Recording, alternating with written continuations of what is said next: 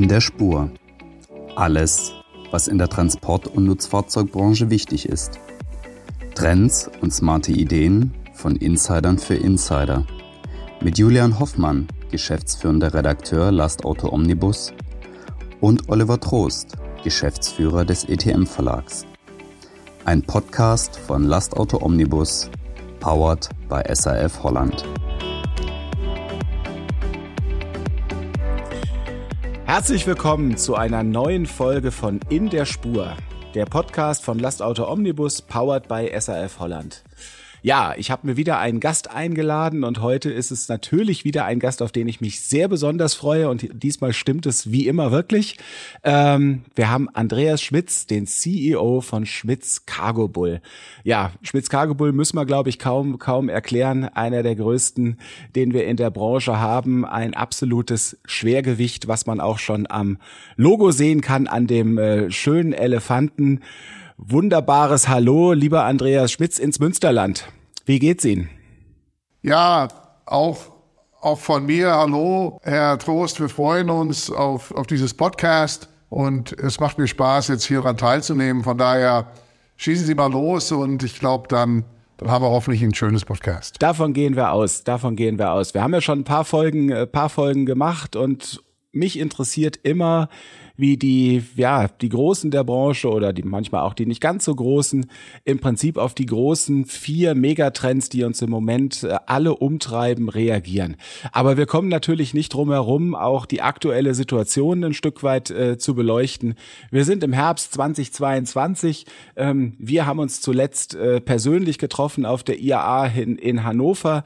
Dann war noch Bauma in, in München. Wie ist es Ihnen ergangen auf den, auf den Messen? In äh, Hannover Weiß ich, das hat Ihnen sehr gut gefallen. In München war ich nicht, ähm, aber ich gehe davon aus, dass es, dass es ähnlich gut war und dass es ähnlich viel Spaß gemacht hat, die Kunden wieder persönlich zu treffen. Ja, also Spaß hat es auf jeden Fall gemacht. Ähm, die Messe in Hannover, wo ja vielleicht mehr die, die Kühlfahrzeuge und Curtainsider im Fokus stehen, war doch deutlich besser, als wir erwartet haben. Die Bauma wo natürlich ausschließlich unsere Kippfahrzeuge im Fokus stehen, hatten wir etwas gemischte oder sehr stark gemischte Gefühle, als wir reingegangen sind. Und auch da sind wir eigentlich rausgegangen mit einer besseren Stimmung, als wir erwartet hatten. Nichtsdestotrotz ist die Baukonjunktur etwas langsamer geworden. Wir merken, dass es nicht ganz so leicht ist für die Bauunternehmer, ähm, auch mit den, mit den Kostenerhöhungen umzugehen, die sie ja auch äh, merken und, und betreffen. Und das macht es natürlich gerade in dieser Zeit auch für uns schwer. Wir haben enorme Kostensteigerungen, die müssen weitergegeben werden. Und gleichzeitig äh, ist der Markt nicht ganz so stark, wie wir es gerne hätten. Mhm. Von daher eine etwas schwierige Situation im Segment der Kippfahrzeuge. Die anderen beiden Segmente, äh, Kühlfahrzeuge und Curtainsider, äh, als auch Trockenfrachter, laufen aber noch sehr, sehr gut. Und da sind die Auftragsbücher, das weiß ich natürlich, nach wie vor gut gefüllt. Und ähm, das heißt, sie gucken optimistisch definitiv ins, ins nächste Jahr. Wenn auch mit den, mit den Eintrübungen, die wir in der Bauwirtschaft sicherlich sehen werden, davon, davon gehen wir auch hier aus. Ähm, da haben wir zu viele Faktoren, die dort negativ im Moment, im Moment reinspielen. Ja, ja, genau. Gleichzeitig merken wir, dass ähm, auch, auch im Bau doch wieder etwas Nachfrage da ist. Und auch da war die Messe etwas besser als erwartet. Von daher alles keine Katastrophe und sehr optimistisch bei den Kühlfahrzeugen und bei den Curtainsidern. Okay, wunderbar, wunderbar. Wenn wir noch kurz bei der Aktualität bleiben, ähm, es gab bei Ihnen eine Veränderung mit mit GRW. Da gab es einen, äh, ja, da gab es einen Deal mit mit GRW ähm, für den Standort in Mecklenburg-Vorpommern in in Todin. Ähm, können Sie können Sie was über die Hintergründe mir verraten? Ja, wir wir haben ja in Todin immer die Motorwagenaufbauten produziert. Mhm. Ähm, und das war ein Geschäft, was nicht besonders groß war für uns. Äh, nichtsdestotrotz etwas, was wir unseren Kunden auch weiterhin anbieten wollen. Mhm. Ähm, also insbesondere isolierte Motorwagenaufbauten, die auch im Verteilerverkehr äh, für Tiefkühl und für gekühlte Fracht ähm, äh, eingesetzt werden.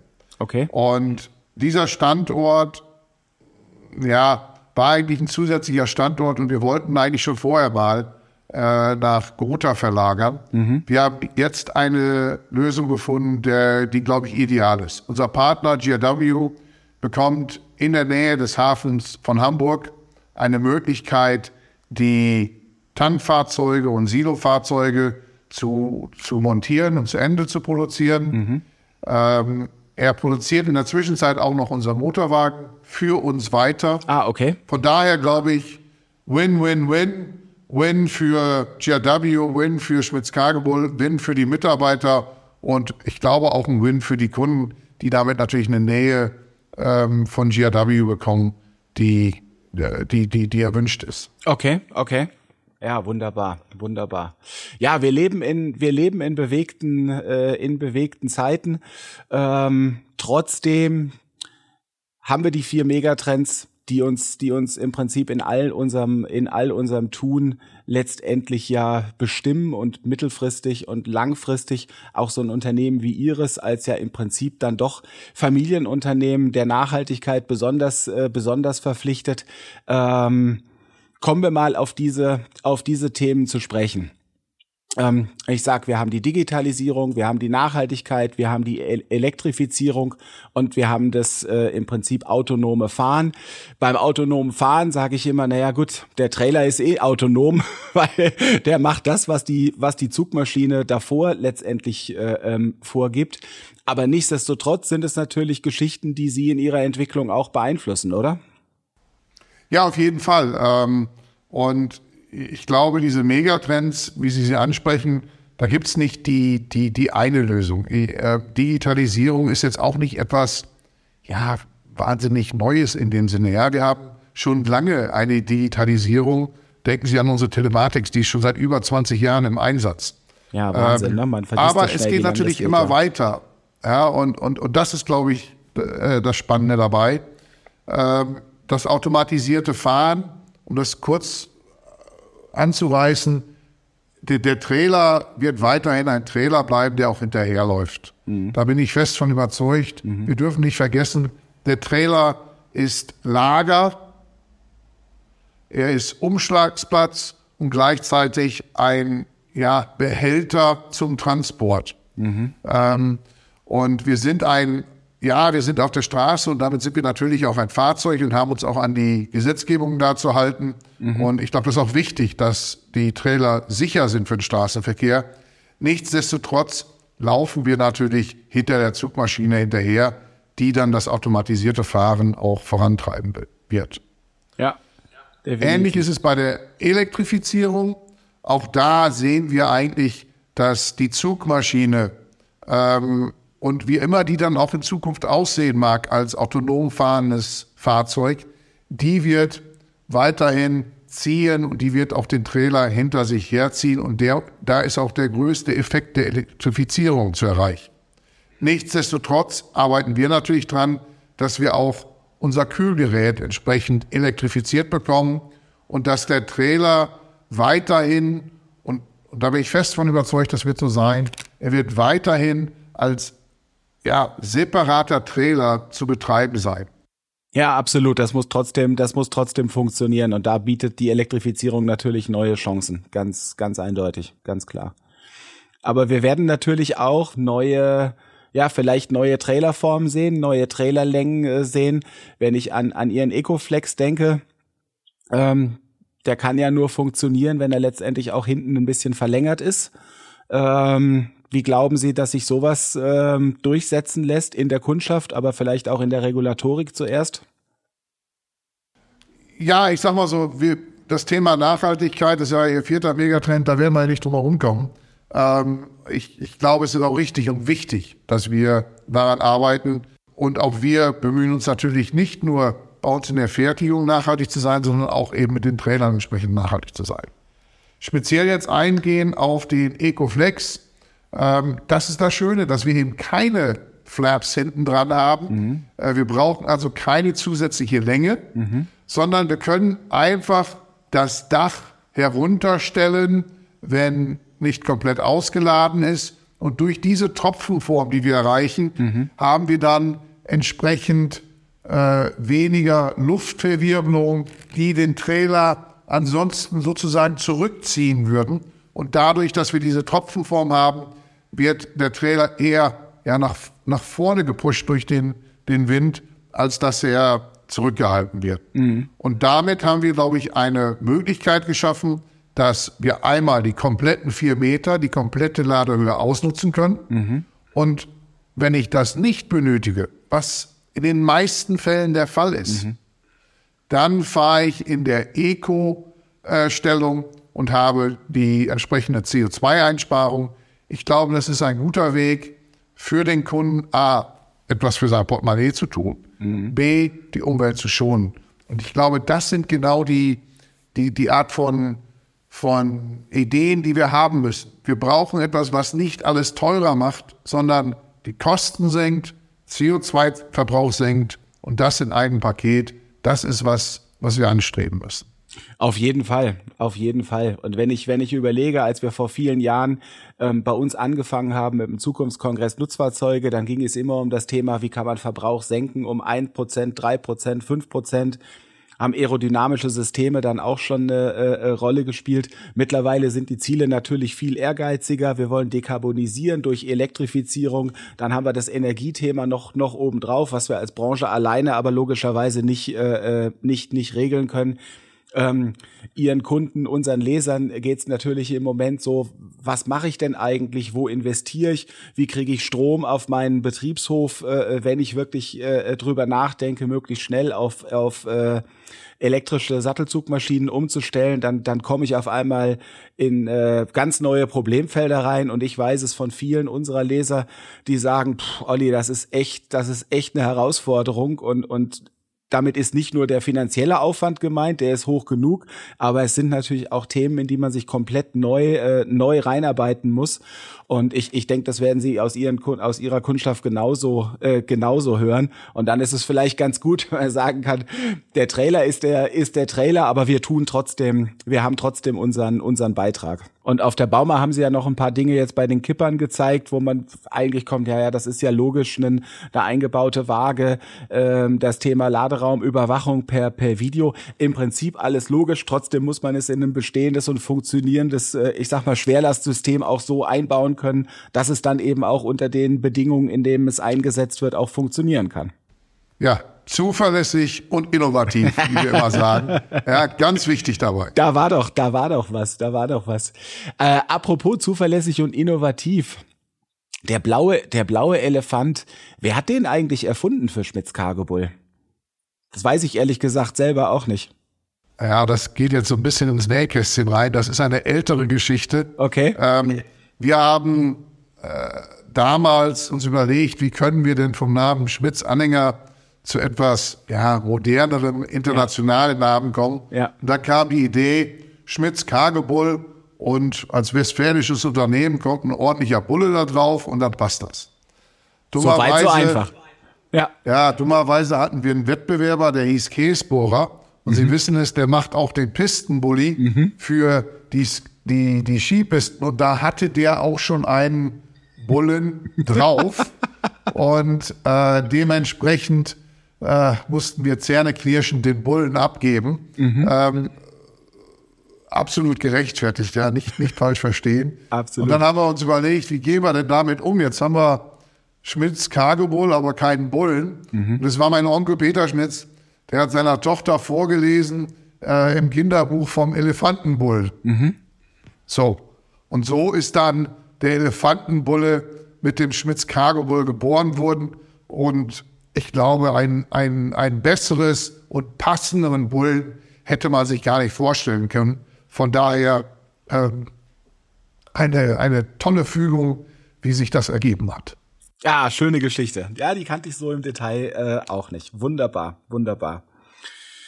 Kommen wir zurück zu unseren, zu unseren, zu unseren Trends. Wir sind ja schon so ein bisschen äh, durch alles ein Stück weit, Stück weit durch.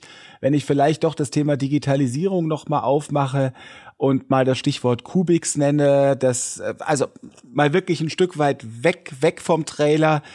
Was sind die, was sind die Themen, die Sie letztendlich auch, auch beschäftigen? Also Trailer müssen wir weiter haben, das ist völlig klar, aber die Trailer müssen intelligenter werden und dann wird es darum gehen, wie integriere ich diese Themen ähm, ja letztendlich in die große Schmitz Cargo Bull Familie, um das mal so zu sagen. Früher hätte man vielleicht gesagt, die Vorentwicklung. Welche Ideen mhm. haben wir? Die vielleicht etwas, etwas spinnert sind, die ein bisschen weiter weg sind vom Kerngeschäft, mit denen wir uns aber trotzdem auch beschäftigen wollen, mhm. damit wir dafür A, einen Input bekommen für unsere Produkte und was können wir nah an unserem Kerngeschäft zusätzlich machen. Ich kann Ihnen zum Beispiel sagen, dass das Data Management Center mhm. ist eines der Ideen, die daraus gekommen ist, äh, die wir jetzt ja in unserem Kerngeschäft mit umsetzen, die, glaube ich, ganz wichtig ist für unsere Kunden. Mhm. Und gleichzeitig hat man dann ja Ideen, wo wir sagen, hm, das ist jetzt eigentlich gar nicht mehr so richtig unser Kerngeschäft. Und da möchten wir dann das aber nicht die Idee einfach tot machen, sondern dann die Möglichkeit geben, dieses dann eben auch äh, rauszubringen. Das ist vielleicht eine Ergänzung zu unseren Produkten, aber wir sagen, das ist nicht etwas, was wir unbedingt selber machen müssen, sondern das können wir gemeinsam mit anderen Partnern entwickeln und auch möglicherweise komplett rausgeben. Mhm. Und, und, und deswegen glaube ich, dass die Cubic X für uns ja ein wichtiger Weg ist, ähm, wo wir auch weitermachen müssen, um einfach eine ja, Möglichkeit zu haben, digital mit digitalen Ideen und auch neuen Geschäftsmodellen vorzudenken, um diese dann bei uns zu integrieren oder eben zu sagen, hey, das ist eine tolle Idee, mach doch da, damit selbstständig einem, einem Gründer die Möglichkeit geben, äh, wirklich was Neues auf die Straße zu bringen. Und klar wollen wir dann auch noch weiter unterstützen und, und irgendwo auch uns daran beteiligen. Mhm. Wenn es dann Erfolg wird, super. Äh, Wenn es nicht so erfolgreich ist, muss man dann auch mal sagen, hey, das ist jetzt nichts geworden. Äh, versuchen wir was Neues. Ja, ja, ja. Wenn wir uns das Spannungsfeld mal angucken, ne, also Sie sind mit dem Trailer bei allen Kunden mitten mittendrin. Ähm, die Fahrzeughersteller sind natürlich bei den Kunden auch entsprechend drin, liefern Fahrzeugdaten über ihre über ihre Systeme. Ähm, dann gibt es, ich sag mal, Komponentenhersteller, ob das eine Achse ist, ob das, ob das äh, äh, Reifen sind, äh, auch immer. Und eigentlich gehen doch alle auf diese, auf diese Services zu. Wenn Sie jetzt mal so vielleicht versuchen, zehn Jahre nach, nach vorne zu gucken, wie wird denn die Landschaft dann, dann aussehen? Also haben wir, haben wir vielleicht irgendeine Konzentration, dass die Fahrzeughersteller das Thema dann doch unter sich aufgeteilt haben und alle anderen sich daran äh, äh, andocken müssen? Oder haben wir so wie es jetzt im Moment ein Stück weit erscheint, eine sehr offene Landschaft und der, der möglichst schnell und einfach möglichst viele Datenquellen anschließen kann, äh, macht vielleicht das, macht vielleicht das Rennen. W was glauben Sie?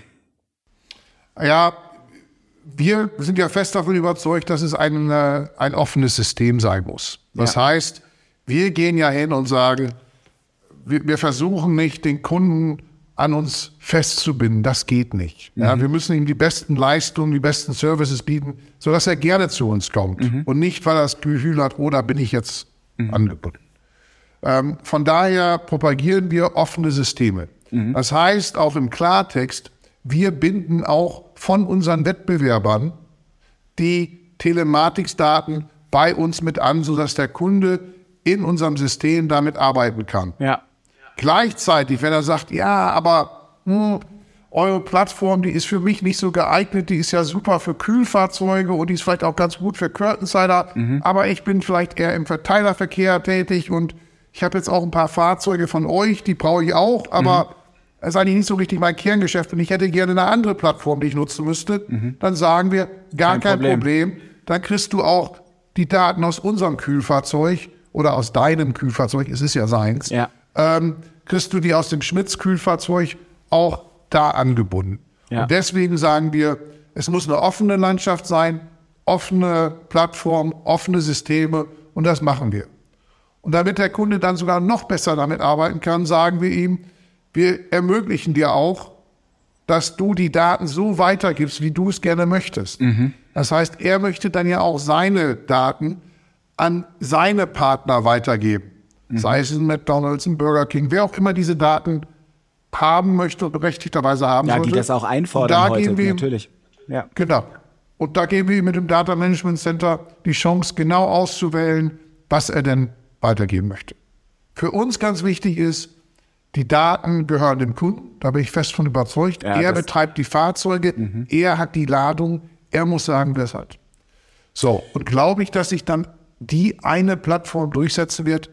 Nein, glaube ich nicht. Wahrscheinlich Ich glaube, es wird viele Parallele geben. Ähm, ich glaube, die offenen Plattformen werden sich da durchsetzen. Wir werden Daten teilen müssen. Mhm. Ja. Und wir müssen Daten irgendwo auch im Sinne des Kunden, des Betreibers kontrolliert äh, teilen können. Und daran arbeiten wir. Ja, ja. Das passt zu einem Thema. Ich hatte hier im Podcast schon den Jan Fehlauer, äh, Geschäftsführer Dekra Automobil.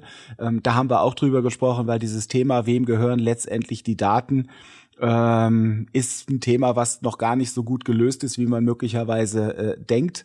Ähm, und wir sind aber auch der Meinung, die Daten müssen definitiv dem Fahrzeugbetreiber ähm, gehören und er muss entscheiden können, was damit, was damit passiert, weil es ist letztendlich sein, sein Business äh, und, und dann auch letztendlich seine, sein Recht, auf diese, äh, mit diesen Daten umzugehen.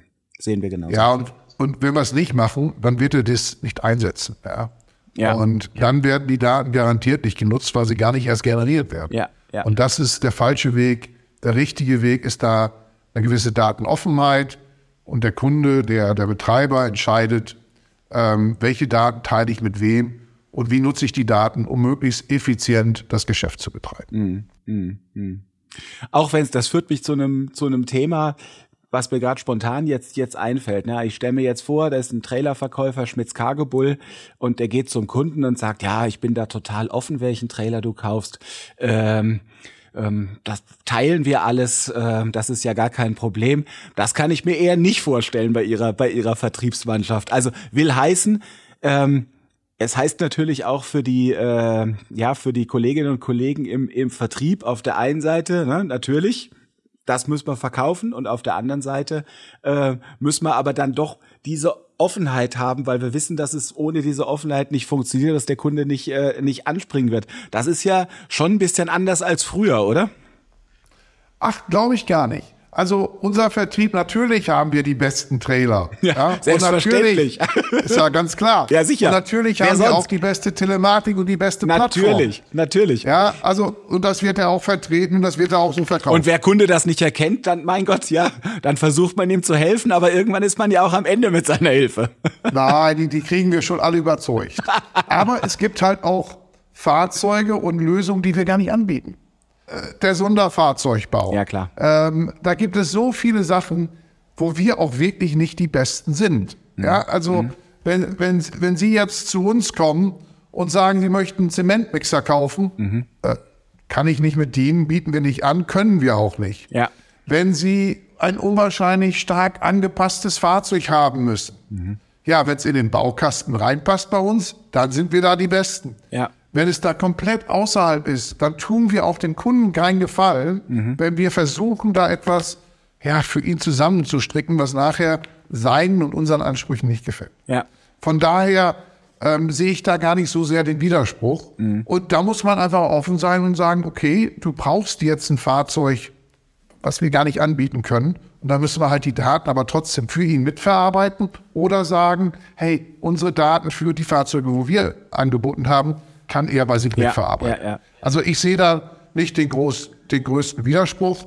In unseren Segmenten, da wo wir stark sind, da bin ich auch fest davon überzeugt, dass wir die Kunden die beste Lösung bieten und auch die besten Fahrzeuge und die besten Datenverarbeitungen haben. Ich wollte es ja bewusst auch ein bisschen, bisschen polarisieren und, und kann es auch erklären. Man muss in, ich glaube, in diesen Zeiten, man muss sich seinen eigenen Stärken, aber auch seinen eigenen Schwächen sehr bewusst sein, dass man in die richtigen Partnerschaften reingehen kann und so letztendlich den bestmöglichen Nutzen sowohl für die Kunden, aber natürlich auch für die eigene, fürs eigene Unternehmen äh, ähm, rausholen kann. Das ist, das ist, glaube ich, das, das ist, glaube ich, das Entscheidende. Aber das hat sich verändert, finde ich, und das haben wir alle doch lernen müssen in den, in den letzten Jahren. Also sehe ich so, empfinde ich so. Ja, Absolut. Aber etwas, was wir schon lange praktizieren, wir haben es mal ein Wachstum durch Verzicht genannt, ja, oder wir konzentrieren uns auf, auf Ja. unsere Kerngeschäfte, Ja, wo wir ja. besonders gut drin sind. Ja. Und, und genau da wollen wir dann auch verkaufen. Und das ist eben nicht jeder, der ein Fahrzeug betreibt. Ja? Also das ist einfach so. Definitiv, definitiv, definitiv nicht. Definitiv nicht. Wenn wir noch in einer anderen Dimension nach vorne, nach vorne gucken, da interessiert mich auch Ihre, Ihre Sichtweise. Sie kennen natürlich ganz viele Kunden in, in Europa, äh, kleine Kunden, große Kunden. Wenn wir jetzt mal beim, sag mal, klassischen Transportunternehmer bleiben, wie wird sich das entwickeln? Also ich bin, ich bin so ein bisschen hin und her gerissen. Wir sehen ähm, eine Menge Verkäufe gerade, das mittelgroße an etwas größere verkaufen, dadurch etwas etwas größer werden. Dann gibt es Kunden, äh, die bisher von den beiden oder dreien bedient wurden, die sagen, ah, das ist blöd, weil ich jetzt nur noch einen habe.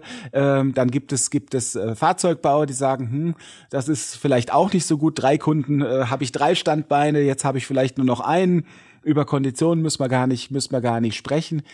Ich persönlich glaube, dass wir in Europa eine deutliche Konzentration sehen werden in den in den nächsten Jahren, gerade auch mit den mit den ähm, Investitionsbedarfen, die die neuen Themen ja auch mit sich bringen und die Professionalisierung, die damit noch einhergeht in IT und und ja all die Digitalisierungsthemen.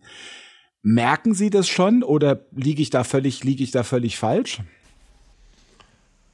Wissen Sie, das sind immer so Wellenbewegungen. Ja? Also äh, es, wir haben immer wieder Kunden, die, wir haben auch Kunden, die aufhören, also wirklich einfach aufhören, Ja. die die Fahrzeuge verkaufen, sagen, wir, wir hören auf. Feierabend? Dann Genau. gibt es Kunden, die sagen, wir verkaufen unser Unternehmen. Und dann haben wir Kunden, die fangen neu an. Ja?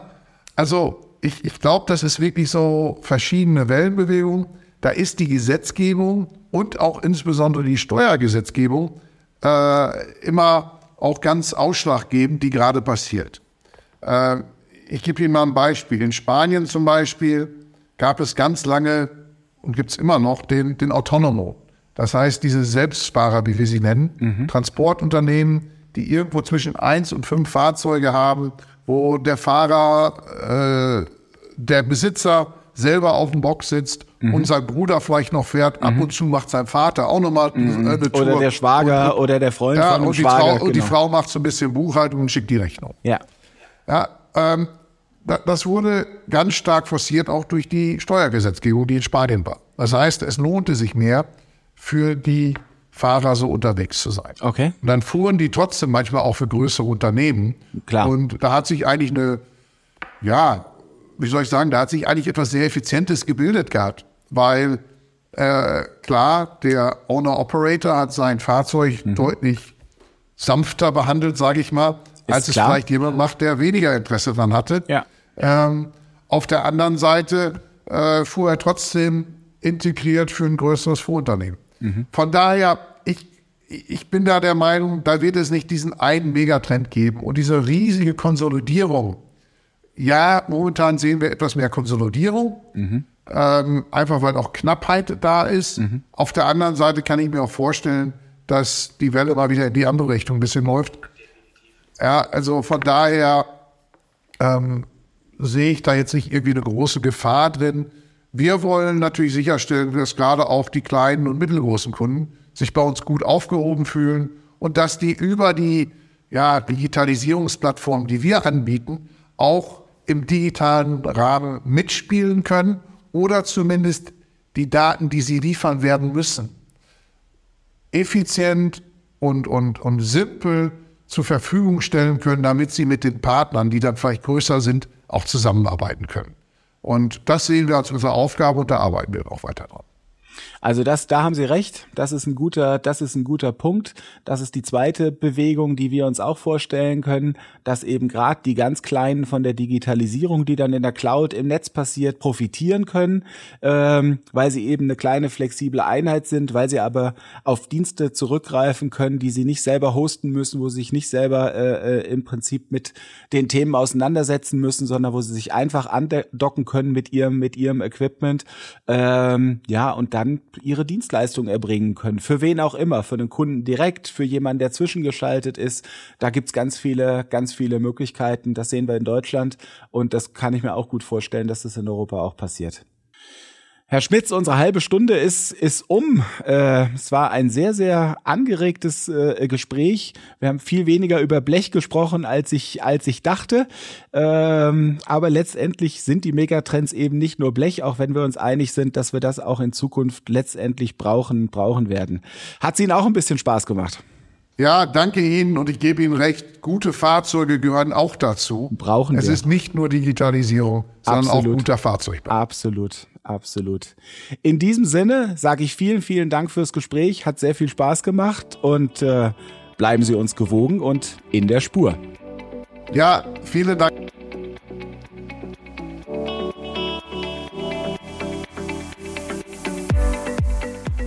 Das war In der Spur, der Podcast von Lastauto Omnibus, powered by SAF Holland. Mit Julian Hoffmann und Oliver Trost. Jetzt abonnieren auf Spotify, Deezer, Apple Podcasts und überall, wo es Podcasts gibt.